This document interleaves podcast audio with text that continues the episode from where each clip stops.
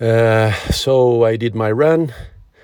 This is the first run of the week, and I did the same routes as I have been doing, the one that I like, the six and a half kilometers. So starting easy and pushing at the end, pushing a lot.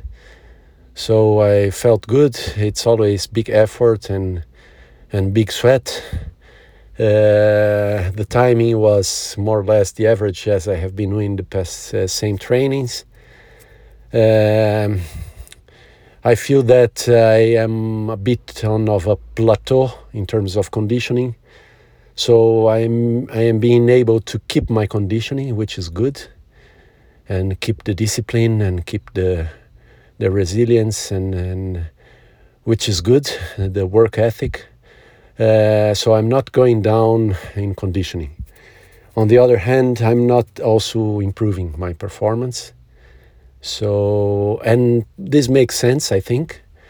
Also, in a recovery period of my leg, so I shouldn't push too much. It doesn't make sense to try to improve performance and get to the top in a period that I, I am recovering uh, my leg to get 100% with my body. So in that sense, it's it's it's logical that I do this way.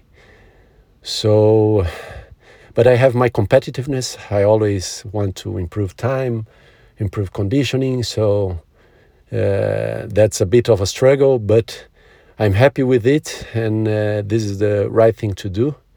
And happy to keep the the discipline again.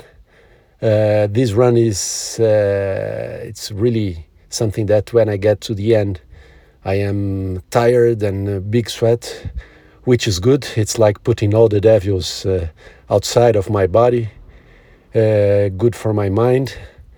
And uh, yeah, that's it.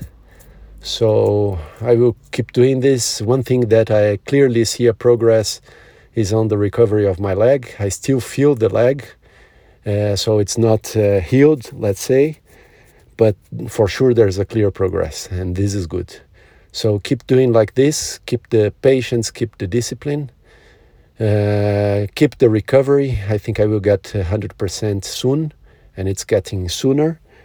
And uh, that's it. Uh,